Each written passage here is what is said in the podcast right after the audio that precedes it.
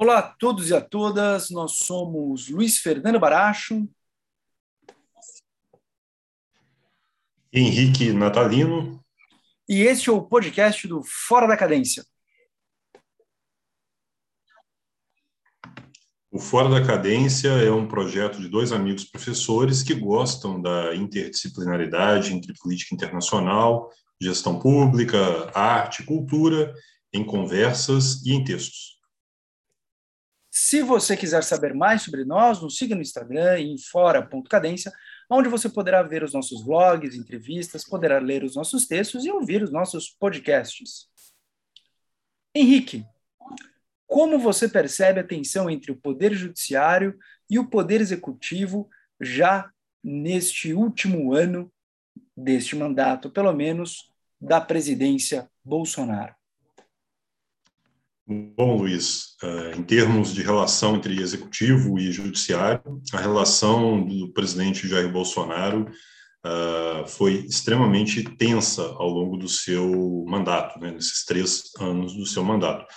Nos últimos eh, dois anos, especialmente, né, tendo em vista a crescente, a crescente tensão institucional entre o Supremo Tribunal Federal e a presidência da República, né, por conta é, de uma série de atos do presidente da República, de suas declarações, né, é, muitas vezes que vão uh, de encontro à Constituição brasileira, isso tem aumentado uh, e se uh, tornado cada vez mais crítico, né, esse relacionamento.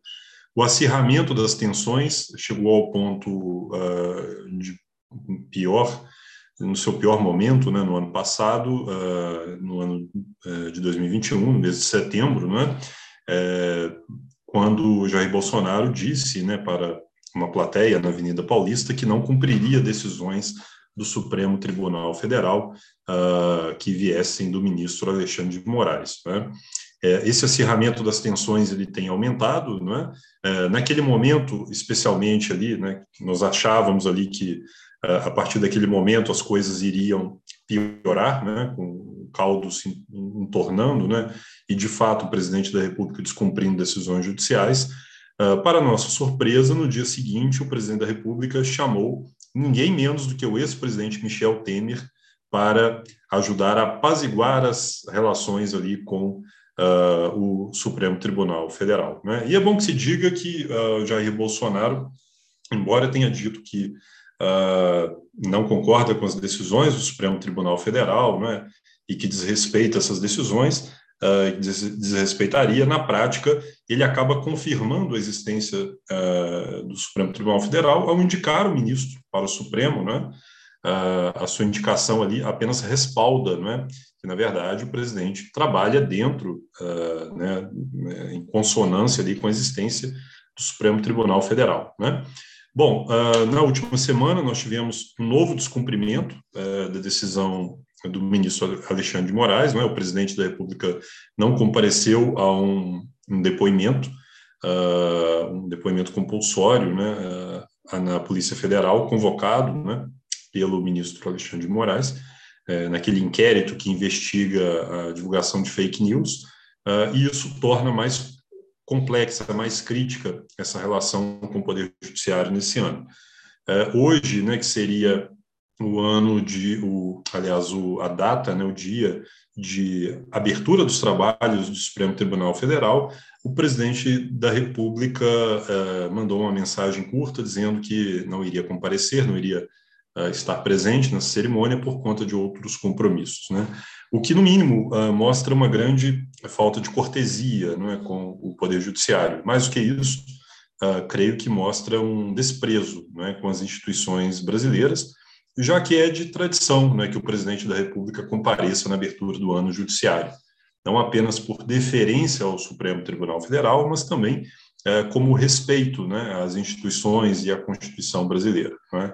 Então, eh, temos aí mais uma uh, uma quebra né, de uma tradição uh, que já vem de muito na história da República, né, dos presidentes comparecerem ao STF na abertura dos trabalhos do Poder Judiciário.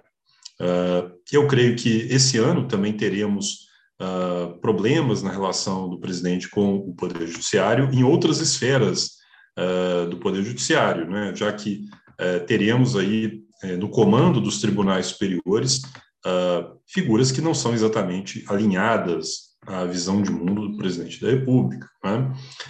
como, por exemplo, no próprio Tribunal Superior Eleitoral, né, o TSE, que terá na sua presidência esse ano Alexandre de Moraes, né, um desafeto do presidente da República. Né? Além disso, no TST, uh, no Tribunal de Contas da União, que não é exatamente um órgão do Poder Judiciário, né? Porém age como Corte de Contas, né? Uh, como órgão de controle externo uh, do Poder Executivo, né? Uh, institucionalmente ligado ao Congresso Nacional, mas que tem funções também de julgar contas do presidente da República, né? as contas do Poder Executivo.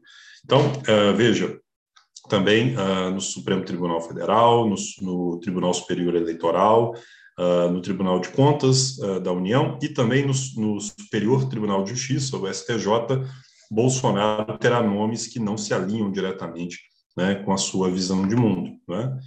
ele terá uma vantagem esse ano no STF, que terá um ministro completamente aliado, né, alinhado com a sua visão de mundo? Uh, e terá uh, também a oportunidade, né, se houver alguma vacância uh, no STF, creio que não por, por idade, né, mas pode ser por morte de algum ministro, né, a oportunidade de indicar outro ministro para o STF. Né. então, eu creio que esse ano promete bastante tensão. Né. A, o fato de nomear André Mendonça para o STF não, não reduz as tensões com o órgão, né? já que o presidente uh, da instituição, Luiz Fux, já manifestou uh, no dia 8 de setembro do ano passado, um discurso muito duro, uh, que o Supremo Tribunal Federal jamais se vergaria é, diante das ameaças antidemocráticas e anti-institucionais, para não dizer golpistas, do presidente em relação ao Poder Judiciário. Né? Uh, portanto, eu creio, Luiz, que as relações uh, de Bolsonaro com o Poder Judiciário prometem ser muito pouco, uh, muito pouco ah, tranquilas este ano, né? tanto por ser um ano de uma disputa eleitoral que promete ser muito acirrada, é? quanto pela deterioração da, da, da, da, administração do seu governo, é? que cria mais tensões com o Congresso Nacional, que judicializa a administração pública, não é? com questionamentos a atos do presidente da República, não é? com a maior judicialização de temas políticos né, dentro uh, da esfera do Poder Judiciário. Né? Haverá muitos questionamentos, creio que uh, com a continuidade ou com o fim do governo Bolsonaro aos atos desta gestão. Né? Se houver o fim dessa gestão, eh, no ano é, de 2022. Creio que no ano que vem teremos aí uma enxurrada de ações contra uh, oficiais das Forças Armadas, né, contra vários uh, burocratas né, que, por acaso, têm ocupado cargo nesse governo. Né, questionamentos, né, ações que poderão aí uh, colocar no banco dos réus figuras da alta administração pública neste governo. Né? E, por último, eu creio que uh, falta ao presidente da República uma noção de instituição. Né?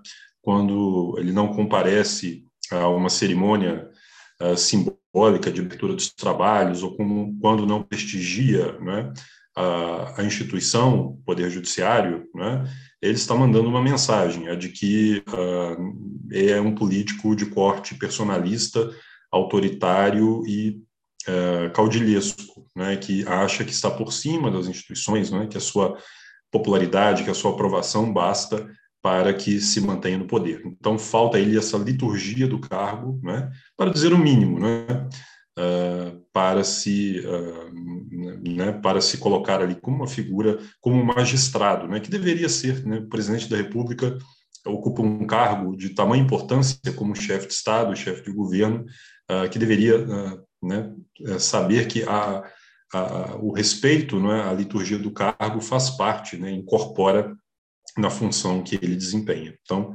creio que o presidente tem muito a aprender ainda e deveria, ao invés de ficar tuitando, ler a Constituição de vez em quando. Perfeito. Bom, então vamos vamos lá, né, fazer algumas observações a partir das suas oportunas reflexões. Né? É, em parte, eu vou retomar um, um, uma linha de raciocínio que eu já apresentei aqui no Fora da Cadência, é, tanto em, em, podcast nosso, quanto em lives nossas, é, nas quais nós tivemos oportunidade de falar né, é, sobre a questão de natureza política do Poder Judiciário no Brasil. Hum? eu vejo né, que a partir de 2005 nós tivemos um fenômeno que eu, Luiz Fernando, gosto de chamar de sequestro da agenda, principalmente na cúpula do Poder Judiciário, que é o Supremo Tribunal Federal. O que é o sequestro da agenda? Quando nós olhamos as competências do Supremo Tribunal Federal, o Supremo Tribunal tem duas grandes competências. Uma competência que ele eh, tem uh, por inspiração americana, por inspiração da Suprema Corte, né, e isso está desde o momento de nascimento do Supremo Tribunal Federal, lá em 1889, né, que é esta que a, a, a sua competência uh, recursal tá, em matéria constitucional, ou seja, tá, quando nós temos né, casos concretos que possuem uma dimensão constitucional e esta dimensão constitucional chega ao Supremo Tribunal Federal via recurso, né, que hoje damos o nome de recurso extraordinário, e uma outra dimensão que é de inspiração austríaca do Tribunal Constitucional da Áustria que é a ideia de controle de constitucionalidade, mas um controle concentrado de constitucionalidade. Tá?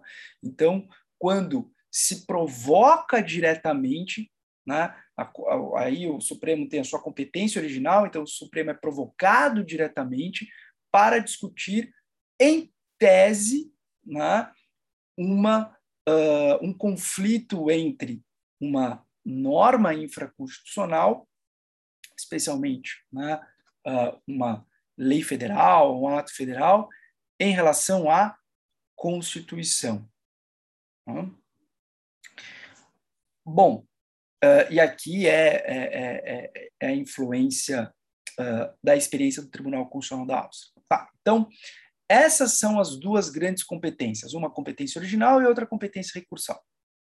Aliada a essas competências, nós temos uma série de outras competências que foram sendo adicionadas né, historicamente ao Supremo Tribunal Federal. Quando nós analisamos todo o rol de competências do Supremo, e o mais importante, analisamos esse rol de competências de forma comparada, ou seja, com a experiência de outros países, nós percebemos que o Supremo tem um rol muito amplo de competências. Né? Eu sempre gosto de falar do caso da extradição.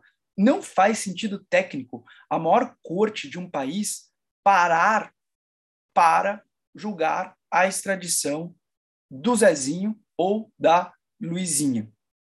Isso não faz sentido. Bom, entre essas competências estranhas está a questão da competência original para julgar crimes né, com foro por prerrogativa de função. É, o grande momento de virada da forma pela qual a população né, começou a tratar o Poder Judiciário, me parece que foi em 2005, por força da Ação Penal 470, vulgo mensalão. O Supremo Tribunal Federal já tinha, há um tempo, uma coisa que era própria dele, que é a, a o fato de que as suas audiências e a, a sua o exercício da sua função jurisdicional era televisionado. Tá? O, o, Brasil é um dos poucos países que, nesse sentido, tem este grau de transparência. Hum? Mas uh, a experiência da ação penal 470 foi um divisor de águas. Né? Eu sempre gosto de falar isso. Em 1999, ninguém ficava discutindo à mesa, a não ser que você fosse de uma família de juristas, né, qual que foi o voto do ministro X ou do ministro Y do Supremo Tribunal Federal. Não era um tema, né, um tema da família brasileira. Né, como está a condução né, uh, da magistratura né, do ministro A ou da ministra B. Né? Eu, pelo menos, nunca conversei à mesa né, sobre a dinâmica do Supremo Tribunal Federal. Né? Na minha família, enfim, eu fui o primeiro a me formar em direito, né? até onde eu me lembro, também na sua, Henrique. Não, não, não me parece que né, em Espera Feliz, em 1996, uh, né, uh, os seus pais ficassem ali à mesa, né, discutindo o voto do ministro, sabendo ou não sabendo o tema, mas discutindo né, uh, voto de ministro, de ministra do Supremo Tribunal Federal. Né? Mas como que chegamos então à situação de, em 2021, todo mundo ter alguma coisa a dizer, boa ou ruim, sobre o Supremo Tribunal Federal e isso ser um fato político relevante no cotidiano das pessoas? Né? Eu, eu não acho que foi, de repente, um amor uh, descoberto por toda a população pelo direito no Brasil. Né? Então, com a ação penal 470, uh, começou a ganhar holofote o exercício desta função jurisdicional do Supremo. Porque, claro, fica muito interessante, inclusive em termos midiáticos. Né? Nossa, o ministro X né, do Poder Executivo está sendo julgado, a deputada Y do Congresso Nacional está sendo julgada. Né? Então, figuras importantes da República sendo né, julgadas por supostos crimes que teriam cometido. E, em, eu, eu digo que entre 2005 até 2016, para uma parcela da sociedade brasileira, nós vamos ter uma década muito feliz com o Supremo Tribunal Federal, cuja visão acaba refletindo em boa parte do resto do Poder Judiciário. Né? Por quê? Entre 2005 até o impeachment da presidente Dilma, até o processo de impedimento da presidente Dilma, nós vamos ter só um, um, um, uma sucessão de ações na questão do combate à corrupção, né? digamos, em, nos altos escalões do governo. Né? E uma, um, um, desdobramento disso, um filho disso, né? foi a Operação Lava Jato, que iniciou em 2014. Então, para uma parte da sociedade brasileira, né? é, entre 2005 e 2016, se diria, há juízes em Berlim. Né? Então, as pessoas diriam, olha, a despeito de todos os problemas do Poder Executivo, principalmente do Poder Executivo Federal, nós temos né, o Poder Judiciário que irá nos resguardar, irá nos salvar, a instituição que está aqui para nos defender né, da corrupção. Né, que é uma agenda, claro, muito cara, principalmente à direita e à centro-direita. Hum?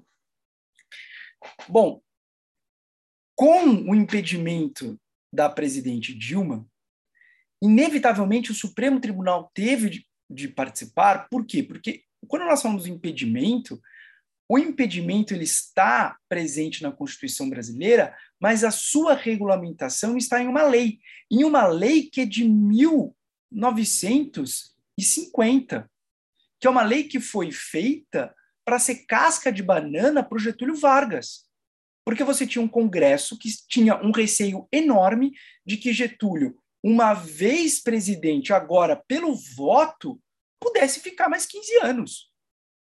Já teve a experiência Getúlio anterior.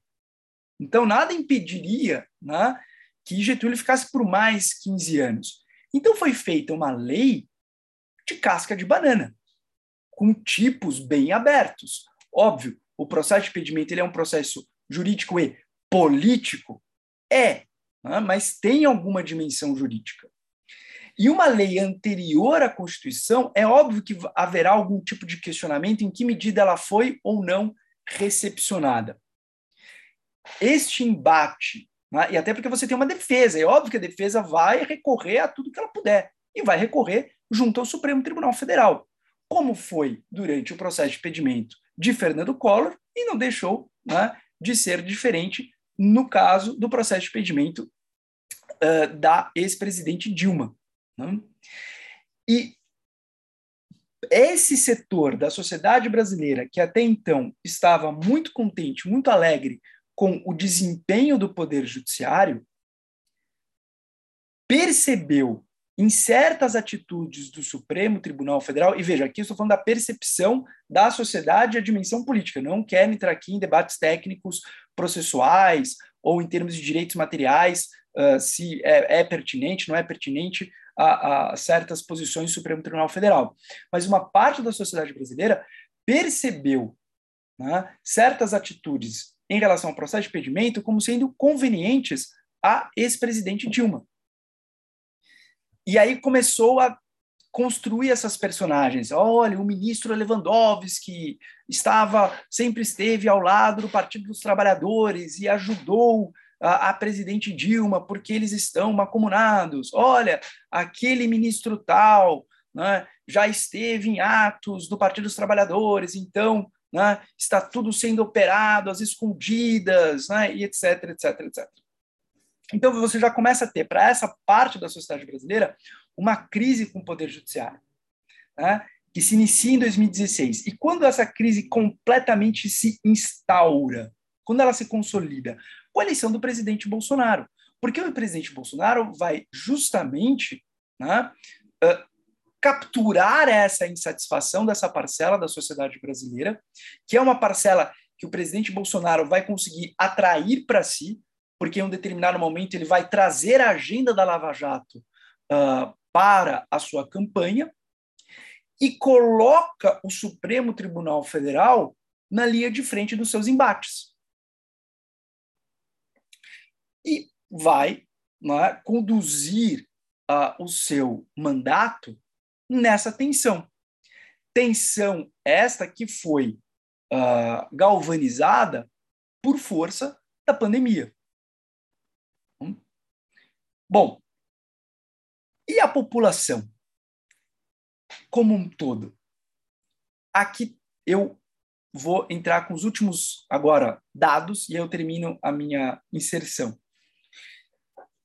Se eu parasse aqui, ficaria a ideia, então, de que o, Poder Judiciário está na, na sua pior fase em termos de percepção da opinião pública. Né? Isso se eu parasse aqui e se eu fosse olhar né, uh, as mensagens em algum grupo do WhatsApp que eventualmente tem pessoas que endossam ou já endossaram né, uh, o governo, o atual governo do presidente né, Bolsonaro. Sempre vai ter ali um meme, né, comparando, né, sei lá, o Alexandre de Moraes com Lex Luthor, alguma coisa nesse sentido. Né? Bom, né, falando que o ministro Barroso é um marxista cultural que vai né, acabar com a família brasileira ou, ou, ou qualquer excentricidade nesse sentido. Né? Mas será que isto é a percepção de uma minoria? Ou será que isso é uma percepção da maior parte da população brasileira? Né? E aqui no Fora da Cadência, nós temos os nossos momentos de ensaístas, mas também nós temos os nossos momentos de uh, cientistas sociais sérios. Né? Bom, uh, existe um índice muito interessante, que é o índice uh, de confiança do judiciário brasileiro né, que é elaborado tá, pela uh, Fundação Getúlio Vargas, tá, que é o ICJ uh, ah, Brasil. Tá. Esse índice, que é o Índice de Confiança na Justiça do Brasil, fazendo a correção aqui do nome, o ICJ Brasil, é um trabalho muito oportuno uh, da Fundação Getúlio Vargas, tá, e o ICJ Brasil, ele tem dados de 2009 até 2017, e agora eles retomaram o projeto, em verdade, eles retomaram em 2020 o projeto e apresentaram né, uh, os, as novas informações a respeito né, uh, da percepção da população brasileira em relação ao poder uh, judiciário. Tá? Esta percepção tá, ela é formada por é um índice que é formado por dois indicadores. Tá? Quais sejam? Tá? Um indicador, tá?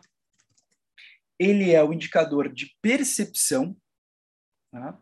então, o indicador de percepção. Uh, e o outro indicador é o indicador de comportamento. E o que, que é um indicador de comportamento? É em que medida uh, o indivíduo estaria propenso a recorrer ao poder judiciário para a solução dos seus conflitos. Tá? Bom, é interessante notar o seguinte, né, que uh, esse índice melhorou em relação à última informação de 2017. E isso é algo muito interessante de ser notado. Por quê? Isso mostra que, a despeito de todo o conflito conduzido de forma proposital pelo Palácio do Planalto em relação ao Poder Judiciário, especialmente ao Supremo Tribunal Federal, este esta atitude não parece encontrar respaldo uh, na população brasileira em sua maioria. E as posições do Supremo Tribunal Federal, principalmente durante a pandemia, foram percebidas como, em geral, corretas pela maior parte da população. Hum? É, então, é, mais uma vez, né, uh, o Palácio do Planalto faz uma aposta muito arriscada de tentar fidelizar a sua base para depois conseguir né, uh, capturar né, uh, aqueles que ou ainda não estão, ou ainda não se decidiram, né, ou que eventualmente uh, reconduzam, né, queiram reconduzir o, o presidente a um novo mandato mais por força uh, da sua uh, indiferença, da sua hostilidade né, com um oponente do que de fato né, reconhecer no presidente Bolsonaro uma liderança uh, que deve ser reconduzida. Né? Mas essa estratégia foi uma estratégia oportuna em 2018, mas não me parece ser uma estratégia que vai ter os mesmos resultados agora em 2022. Né? Mas, de qualquer maneira, né, eu acho interessante perceber esta dinâmica, uh, não só do Poder Executivo em relação ao Poder Judiciário, mas perceber essa dinâmica do Poder Executivo em relação ao Poder Judiciário por conta das oscilações da opinião pública frente ao Poder Judiciário ao longo do século XXI. E é isso, Henrique.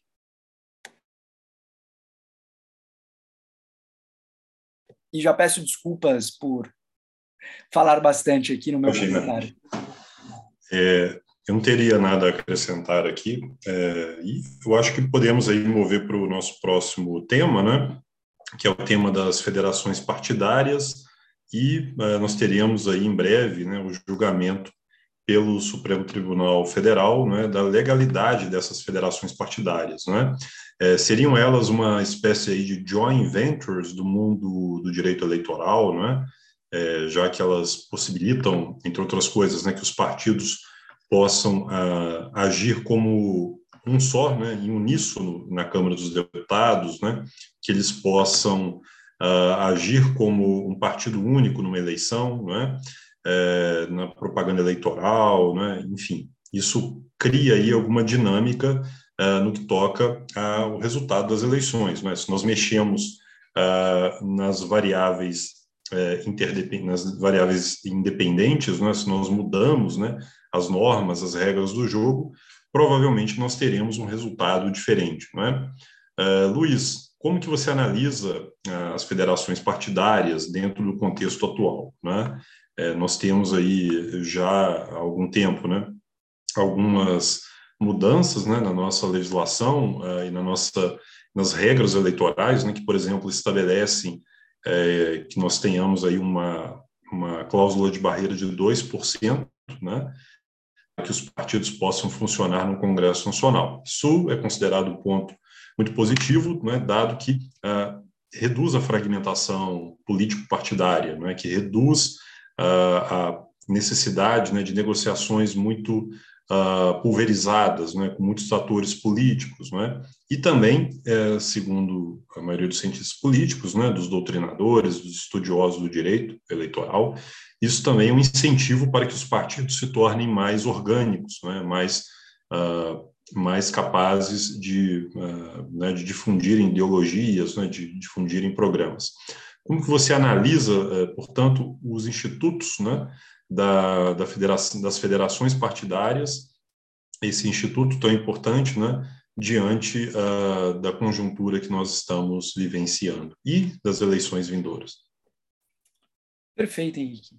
Bom, quando nós falamos da questão uh, das federações partidárias, nós precisamos colocá-las dentro do contexto uh, da reforma política. Né? E, e, e, reforma política é, é aquele, é, não diria que é um atalho intelectual, né? mas é aquele tipo de máxima que sempre está presente. Né? É, primeiro que existe sempre o fetiche da palavra reforma, né? porque a palavra reforma ela é mais simpática do que do que do que palavra revolução, né? Geralmente a palavra revolução é muito impactante, é, né? tem sempre uma dimensão de, de de violência e, e já tem uma série de uh, pressupostos ideológicos quando se utiliza a palavra revolução. Então, em um tom mais ameno, que não, também não deixa de ter os seus pressupostos ideológicos, nós temos ali a palavra reforma. Né? Em todo momento de crise, né? seja uma crise econômica, seja uma crise política, seja uma crise social, né? a palavra reforma surge como uma espécie de uh, santo grau. Né? Então, todos querem ter a reforma que irá trazer a solução ao problema. Né? Como se né, você tivesse ali uma planificação retórica né, de um mundo muito complexo. Então, eu digo que existe um problema e eu tenho uma solução, e basta que eu esteja nas condições para implementar esta solução, que o problema no singular vai ser resolvido. Né? Então, reforma política é sempre uma constante né, eh, na política brasileira, partindo aqui da Constituição Federal de 1998, que deu né, um novo modelo uh, da nossa República, que refundou a nossa República em um ambiente democrático. Hum? E nesse sentido, você já fez aqui a observação muito importante sobre a cláusula de desempenho. A cláusula de desempenho, que inclusive foi inserida na, uh, na, uh, no sistema brasileiro em 1995. Né? Mas, naturalmente, né, uh, aquilo que a política no Congresso Nacional não conseguiu dar vazão, né, acaba encontrando né, no Poder Judiciário né, uma outra via né, eh, de tensão. Né? Inclusive, dialogando com o tema que acabamos de falar, né, nós precisamos lembrar que, muita, que o Poder Judiciário, via de regra, age provocado, não age de ofício. Né?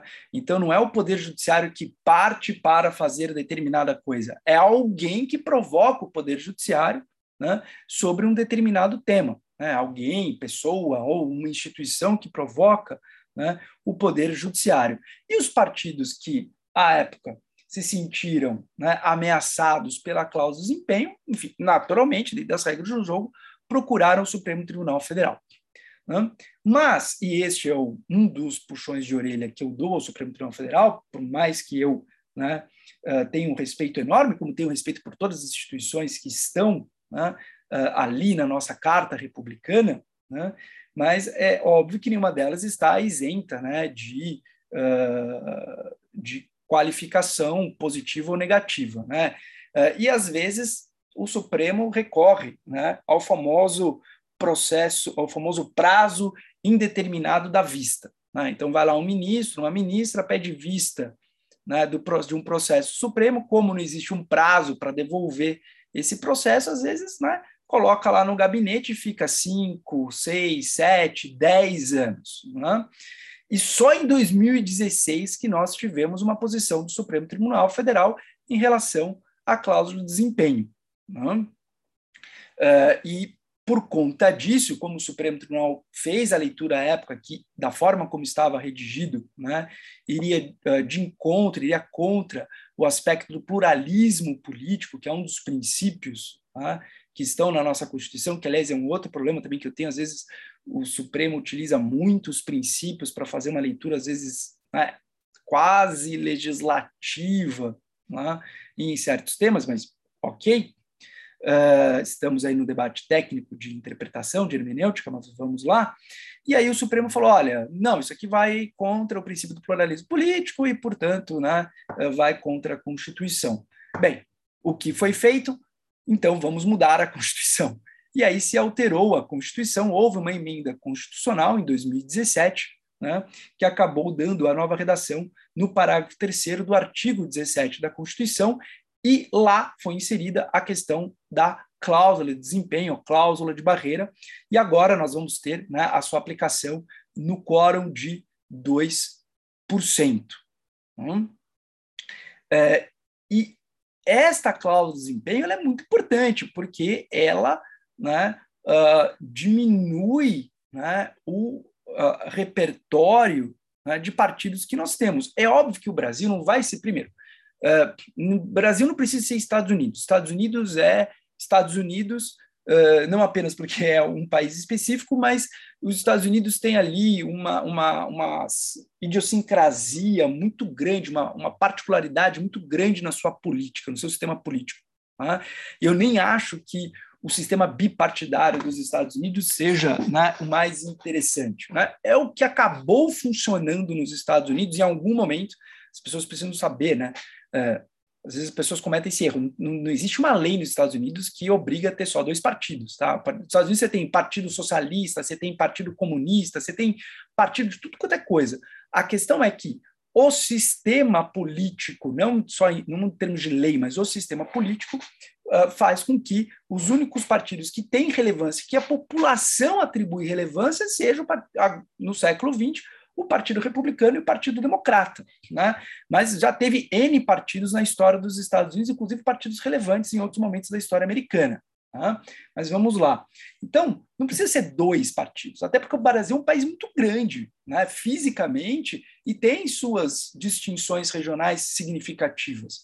Então, é natural que nós tenhamos né, uh, um número razoável de partidos. O que não é natural é que nós tenhamos né, dezenas e dezenas de partidos, porque não há tantas nuances assim. Nós temos nuances, mas não há tantas nuances assim em termos de programas uh, político-ideológicos.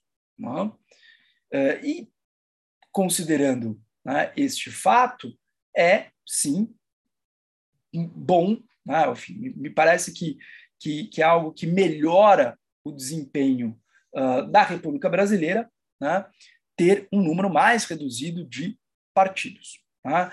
Uh, não existe número mágico, assim, ah, cinco é o melhor número. Né? Mas, com certeza, dezenas e dezenas de partidos políticos, né? enfim, brasileiro é criativo, mas não é tão criativo assim. Né? Uh, Para tanto programa né, político-ideológico diferente. Mas, enfim. Uh, esta reforma de 2017, tá? ela não parou em 2017. Nós tivemos desdobramentos dela. E nós tivemos desdobramentos importantes né, ano passado. Né? Sim, conduzidos a um toque de caixa, conduzidos a um toque de caixa. Né? Mas, enfim, os processos, o processo legislativo foi observado, né?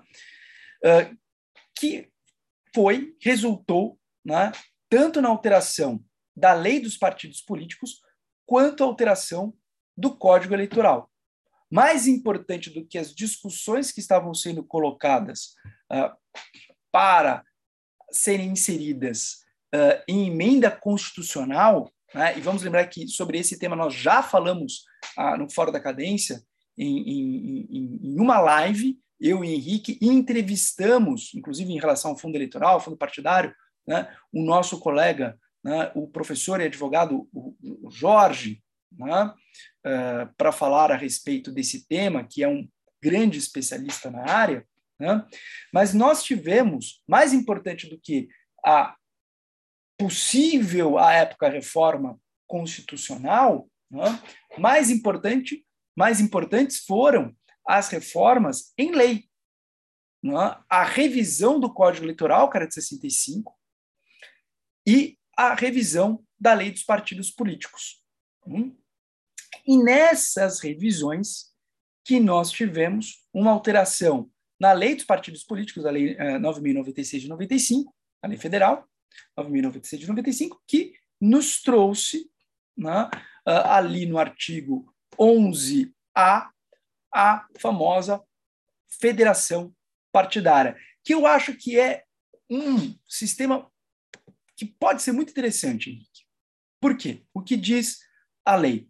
Dois ou mais partidos políticos poderão reunir-se em federação, a qual, após a sua constituição e respectivo registro perante TSE, atuará como se fosse uma única agremiação partidária. E, no parágrafo terceiro, a criação da, de federação obedecerá às seguintes regras. A federação somente poderá ser integrada por partidos com registro definitivo no TSE. Os partidos reunidos em federação deverão permanecer a ela afiliados por no mínimo quatro anos. E a federação poderá ser constituída até a data do final de realização das convenções partidárias e a federação terá abrangência nacional. Ou seja, uma forma bem interessante de garantir a existência de certos partidos que não conseguiriam, né, uh, não conseguiriam ter o desempenho necessário exigido na Constituição, na cláusula de desempenho, tá, lá no parágrafo 3 do artigo 17, poderão continuar existindo nesta parceria com outros partidos políticos. E aqui reforça a ideia de nós termos uh, uma dimensão institucionalizada de programas políticos.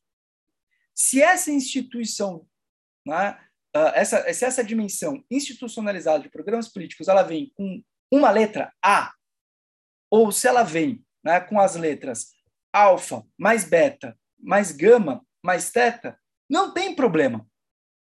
Desde que você tenha a institucionalização de uma de um programa político ideológico. Então eu tenho uma federação de partidos de centro-esquerda. Tudo bem, lá, o Partido dos Trabalhadores é o principal dessa federação, mas você tem uma federação de centro-esquerda. Ah, eu tenho uma federação de partidos de esquerda. Perfeito? Eu tenho uma federação de partidos de centro-direita. Eu tenho uma federação de partidos uh, uh, genuinamente liberais. Eu tenho uma federação de partidos né, uh, de extrema-direita. Né? Não, não tenho muito apreço por essa, mas, de qualquer forma, fica mais claro a tona, fica mais clara a tonalidade daquele programa político ideológico. E isso me parece que é algo que uh, corrobora o processo de amadurecimento da política brasileira. Então, eu particularmente vejo com bons olhos. É uma forma de você evitar a extinção de partidos que poderiam vir a extinguir por força da cláusula de desempenho? Sim. Né? É uma tentativa de dar uma sobrevida? Sim. Porém, se é algo que torna possível, que torna viável né, esses esse adensamento, né, essa conformação dessas grandes placas tectônicas de programas políticos e ideológicos do Brasil, eu vejo com bons olhos. É isso, Henrique. Perfeita a sua reflexão, Luiz. Acho que é dentro é, da reflexão que faz toda a gama é, de é, especialistas em ciência política, em direito eleitoral, né, acerca desse novo fenômeno, desse novo instituto, não é? que é uma novidade, como você coloca, mas ao mesmo tempo ele é, traz aí alguns, uh, né, algumas particularidades né, de sistemas políticos de países vizinhos. E aqui eu cito um caso, que é o caso do Uruguai, é, que criou a Frente Ampla, né, no Uruguai, o é, Frente Ampla, né, que, que, congrega, é uma, uma federação de partidos de centro-esquerda, não é, é, que funcionam como um partido único. Não é? Dentro dessa federação, você tem ali eleições né, entre eles é, para a escolha de qual será o candidato presidencial, né, o candidato a, ao parlamento em cada um dos distritos. Né? Então, é uma experiência muito interessante, né, que eu, eu creio que a esquerda, toda a esquerda latino-americana, olha com muita simpatia né, para a experiência do Uruguai né, de criar essa, né, essa federação de partidos de centro-esquerda. Né? que já deu vários presidentes, né? o presidente Mujica né, é um exemplo claro. Né? É, ao mesmo tempo, nós temos que ver a, a, trajetória da criação dos partidos políticos no Brasil. Né? Nós tivemos, é, após a década de 30, somente nos anos 30, que nós tivemos partidos nacionais no Brasil. Durante a República Velha, os partidos eram estaduais, né? partidos é, com representação estadual. Então, eram partidos da oligarquia estadual de cada um dos partidos. Nós tínhamos aí na sua querida São Paulo o PRP, em Minas Gerais o PRM, né? o Partido uh, Republicano Rio Grandense. Né? Então, cada um desses partidos né, eram, por si só, uh, polos aí de referência da política nacional, né? E a federação era feita exatamente com entendimento, né, com aliança entre as oligarquias estaduais por meio de um pacto nacional. Né? O grande pacto nacional da República Velha foi a política do Campos Salles, né? em 1898, na criação desse entendimento de cúpula que deu uh, sustentação aos governos uh, subsequentes, né? até a quebra desse entendimento uh, com a eleição de Júlio Prestes em 1930, né? que deu foi um dos estopins aí da Revolução de 30. Uh, Portanto, os partidos nacionais no Brasil são um fenômeno muito recente, de 70 anos para cá, né? dentro da, da República. Né? No Império, nós tínhamos dois partidos, né? dois grandes partidos, mas eram partidos ainda uh, numa época muito rudimentar, né? com uma representação muito pequena, né? partidos realmente é, daquilo que um historiador do Império chama os homens de mil, né? os homens de dez, os homens de cem e os homens de mil. Então, havia ali uma elite, né, você poderia colocar numa sala com mil pessoas, estava ali a elite do império toda, né? Bom, na República nós temos o fenômeno das eleições diretas, das eleições em massa, a criação da justiça eleitoral, né? com a redemocratização em 1946, né? nós temos a institucionalização dos partidos de massa no Brasil, de um lado o PSD, né? reunindo a antiga cúpula do Estado Novo, é, da burocracia getulista, do outro lado, o PTB com a cúpula sindical, né, um mais à esquerda, outro mais ao, centro-direita, e a UDN, né, o Partido Liberal, né, o partido uh, antigetulista por excelência. Depois, esses partidos acabam sendo extintos com o AI2, em 1966, né, o ato institucional número 2, e o pluripartidarismo dá origem ao bipartidarismo, né? É um sistema que veio de cima, né, imposto pelo regime militar, com a criação da Arena, partido oficialista pró-regime militar, e o MDB, partido de oposição consentida né, ao regime militar, né, oposição tolerada, né, institucional. Esse sistema ele caminha até 1980, né, com a volta do pluripartidarismo, pluripartidarismo, né, e a criação dos modernos partidos políticos é, da nova república, não é? O, o PMDB, né, volta a se chamar MDB recentemente, o PT, né? o, depois os partidos acabam se fragmentando, né? O MDB vai dar origem ao PMDB, depois o PMDB vai dar origem ao PSDB. dentro do, da cúpula governamental, nós temos uma cisão também, que dá origem ao PFL, né, atual União Brasil, e uh, a criação aí do, do PTB, né, o PTB moderno, o PDT, né, e os partidos uh, antigos, né, como o Partido Liberal, uh, o Partido Comunista Brasileiro, né, o PC, PCdoB, que acabam também sendo recepcionados pela nova ordem constitucional. Uh, tivemos aí uma dualidade de partidos, né, uma, um, um, sistema dual nos anos 90, 2000 e 2010, né, com a polaridade entre PT de um lado e PSDB de outro, né, que é quebrada somente em 2018 com a eleição de Jair Bolsonaro, né, e agora o nosso sistema uh, cada vez mais pulverizado, né, com a criação de novos novos partidos políticos, muitos deles ainda em em análise pelos, pelo TSE, não é? Uh, mostrando aí que o nosso sistema, uh, a deixar uh, as coisas como estão, ele caminhará aí para termos 50 partidos políticos fragmentados no Congresso Nacional, né?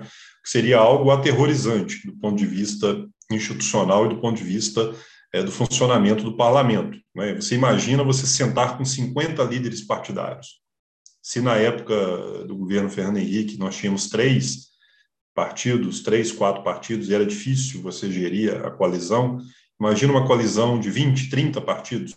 Né? Seria algo realmente extremamente custoso do ponto de vista da governabilidade. Né?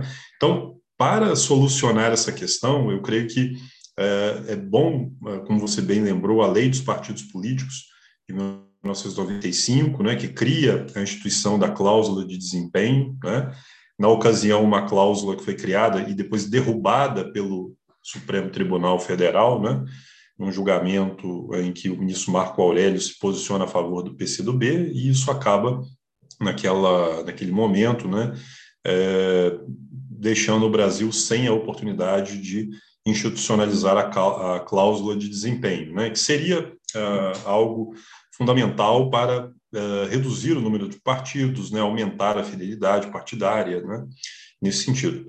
Uh, ao mesmo tempo em que nós temos essa cláusula importante né, de 2%, né, a criação uh, desse instituto né, das federações partidárias pode ser um caminho interessante, um caminho do meio. Né? Uh, o caminho sem cláusula partidária, nós já vimos que é o do caos. Né? A inexistência de qualquer regra leva ao absurdo. Né? O absurdo de nós termos partidos que têm um, um deputado, né, que é líder dele mesmo, né? algo absolutamente anacrônico. Né? É, e, ao mesmo tempo, de outro lado, um sistema, é, como você disse, que é o mais, uh, talvez o mais rígido do mundo, que é o, o sistema norte-americano, né? Que, por conta é, da legislação, acaba se tornando bipartidário. Né? acaba sendo forçado a ser bipartidário por causa da regra distrital, do voto distrital puro. Né? Então, eu creio que uh, no Brasil, o ideal, qual seria uh, o ambiente ideal? Eu, como cientista político, diria que o melhor cenário seria uh, o voto distrital misto, né? com a criação eh, de distritos eleitorais e, ao mesmo tempo, nós termos uma representação proporcional uh, de partidos, quer dizer, um voto semelhante àquele que existe na democracia da Alemanha, em que o cidadão vota duas vezes. Uma vez ele vota no partido, outra vez ele vota no seu deputado distrital, né? É, que é um deputado também filiado a um partido, uh, mas que representa o distrito. Né? E no seu voto partidário, uh, o, o, cidadão alemão ele escolhe a ideologia né, que melhor o representa. Né? Então, os partidos são fortalecidos e, ao mesmo tempo, os distritos, a representação local é fortalecida. Né? É, no Brasil, nós temos uma dificuldade muito grande de criar esse sistema uh, por conta da nossa tradição uh, extremamente extremamente oligárquica, né, do controle dos estados.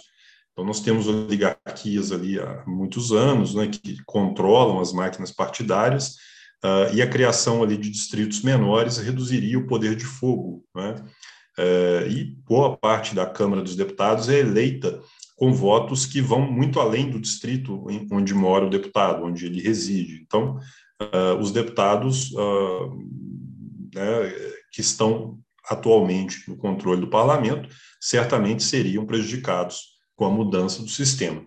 Por outro lado, as federações partidárias é, elas podem ser um caminho interessante. Você ponderou duas grandes vantagens: a questão é, da identidade programática, que seria algo fundamental, né?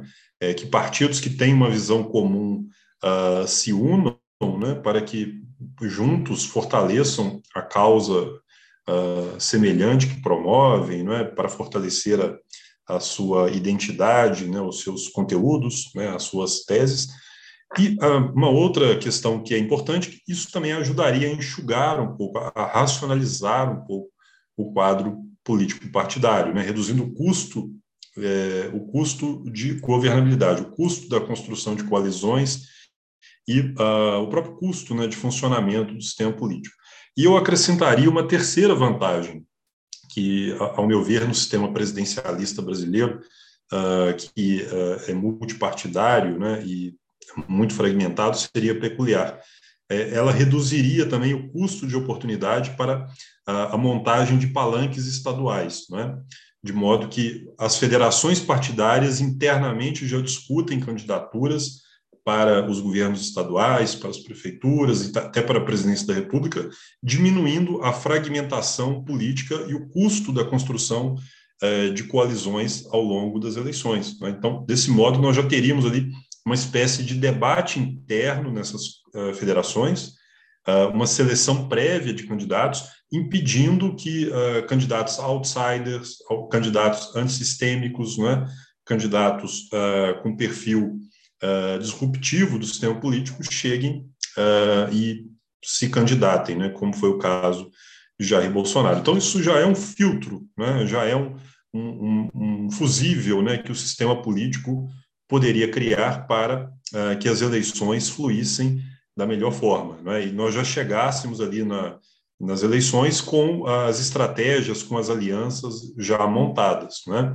É, e isso também, claro, melhora o perfil da representatividade é, nos estados e nos municípios, né? com a aproximação ali de uh, candidatos que têm um perfil semelhante, né? de partidos que têm ali uma, uma tese comum, né, um programa semelhante. Então eu vejo muitas vantagens na, na construção aí das federações, na manutenção da sua constitucionalidade, já que isso é objeto de uma ação direta de uh, inconstitucionalidade impetrada pelo Partido Trabalhista Brasileiro, né, que contesta né, exatamente a, a constitucionalidade com base na existência da cláusula de desempenho. Ao meu ver, o Supremo Tribunal Federal terá que ponderar esses valores, né, um julgamento uh, que poderá se estender aí por alguns dias, uh, diante da necessidade de equacionar uh, o respeito à lei, é? a, ao espírito da lei, com a necessidade de garantir um sistema político funcional. Né?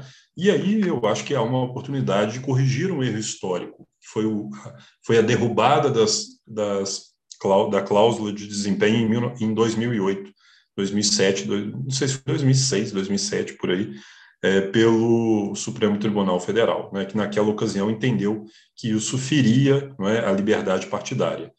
Como Luiz, é, que tem um entendimento muito maior do que eu do direito uh, constitucional e do direito eleitoral, sabe, né? Uh, e muito bem ponderou, eu creio que isso não fere o espírito da lei, muito pelo contrário, isso fortalece a ideia uh, da criação de um arranjo constitucional, arranjo institucional brasileiro que uh, seria propício à melhoria da qualidade da representação da democracia brasileira. Então, eu creio que temos uma oportunidade de corrigir esse erro histórico que nos custou aí, é, custou muito, muito caro, né? O impeachment, né? Uh, o desastroso uh, governo Bolsonaro, né? Que também é resultado dessa fragmentação do sistema político brasileiro. Não, perfeito, é, muito bem uh, colocado. Né? Lembrando que é, na sua na sua explanação, que aliás isso aí foi uma, foi uma aula, né? Acho que, somente para. Uh, como temos muitas pessoas que, que são uh, estudantes né, do concurso de admissão à carreira diplomática, né, fica a dica né, de depois selecionar esse áudio do Henrique, né, e fez aí uma, uma, uma explanação rápida né, uh, dos, da evolução dos partidos políticos uh, no Brasil, né, no período republicano. Né? E, e você colocou um, um, um, ponto importante, né, que era essa dimensão uh, estadual dos partidos políticos uh, durante a Primeira República, né? mas tivemos um partido que, na verdade, eu, eu digo assim, ele até existiu, claro, ele foi lá, né, foi, foi, foi, foi realizado, tudo como partido político que tinha uma pretensão uh, nacional, né, até porque, enfim, a ideologia que o sustentava né, não, não, não faria sentido o, o, o aspecto federativo, né, que foi o Partido Comunista Brasileiro em 1922, mas o Partido Comunista Brasileiro em 1922 foi aquilo, né? Foi criado já no mesmo ano Epitácio Pessoa já o colocou na, na ilegalidade, como na Primeira República a questão social muitas vezes era lidada com porrete, né? então o, o, Partido Comunista Brasileiro muitas vezes sofreu ali com, com o porrete, né? prestes que, que, que o diga. Né? É, e, enfim, é, eu só espero que o Supremo Tribunal Federal não só corrige esse, esse, esse erro histórico, que eu concordo com você, mas se for decidir tanto pela inconstitucionalidade né, quanto pela constitucionalidade, que faça logo. Né? O que não pode ter é como nós tivemos, que lá em 2008 né, suspendeu os efeitos, que, enfim, de qualquer forma não estavam vigentes desde 1995, e só decidiu o mérito em 2016. Né? Então, tivemos ali duas décadas né, em que a política brasileira poderia ter tido outras dinâmicas, né, poderia ter tido uma outra dinâmica, porque, enfim, né, uh, os ministros do Supremo Tribunal Federal decidiram, né, sei lá, uh, contemplar o, o, belíssimo céu de Brasília, né, e não exerceram uh, a atividade que devem exercer. Né? Claro, o Supremo Tribunal Federal é a, a corte de mais alta instância que tem maior número uh, de ações no mundo disparado, não, não, não, não tiro isso de consideração, mas é, demorar mais de uma década para julgar um caso é escárnio.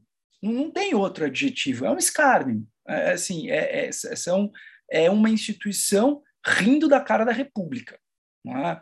De novo, não quero com isso pegar esta linha e dizer, olha, vamos fechar. Não, pelo amor de Deus, né? como eu já digo aqui, eu tenho o maior respeito por todas as instituições que estão na República, que fazem parte da República à luz da Constituição Federal de 1988. Né? É, e, e tem o maior respeito ao Estado de Direito e, e, e ao império da lei. Né? Mas também né, há limites na paciência. Né? E ficar duas décadas para decidir algo que é tão relevante é inexcusável. Então, que se for né, decidindo, espero que decida pela constitucionalidade, portanto, né, uh, não encontre fundamento no pedido uh, dessa DI, mas uh, o que quer que seja que venha decidir, que o faça logo, porque né, a, República assim o pede. Bom, então, tendo feito essas observações, gostaria de agradecer a participação do Henrique, a não ser que o Henrique tenha mais algum comentário. Não. Então, eu gostaria de agradecer a participação do Henrique. Como sempre, gostaria de agradecer a participação de todos vocês que ouvem e sempre fazer aquele pedido. Se você gosta do que nós fazemos, por favor, compartilhe nas suas redes. Vocês não têm ideia ou talvez tenham ideia do quanto isso nos ajuda, né? porque realmente amplia o nosso engajamento e amplia a nossa visibilidade né, nessas redes sociais. Então, um enorme agradecimento a todos vocês que nos ouvem. Muito obrigado, Henrique, e uh, uma ótima semana uh, a todos e a todas. Se quiser fazer mais algum comentário. Muito obrigado, Luiz, e é, foi um ótimo podcast. Tenho certeza que todos vão gostar muito, né? É, já ouviram, né? Quando chegaram aqui, já estão no final, né? Então agradecemos a todos que tiveram aqui a paciência, né, de, de nos ouvir e pedimos mais uma vez que divulguem, né? Esse conteúdo é de grande importância, sobretudo no tempo que nós vivemos, né? Um tempo de fake news, tempo de notícias imprecisas, não é, de análises simplistas. Então, sempre é bom aqui, bom aqui ouvir os uh, né, os estudiosos aqui do assunto, né, e nós estamos aqui tentando contribuir para um debate é, civilizado e de alto nível é, nos temas aqui que nós trazemos no Fora da Cadência. Grande abraço a todos. Muito obrigado.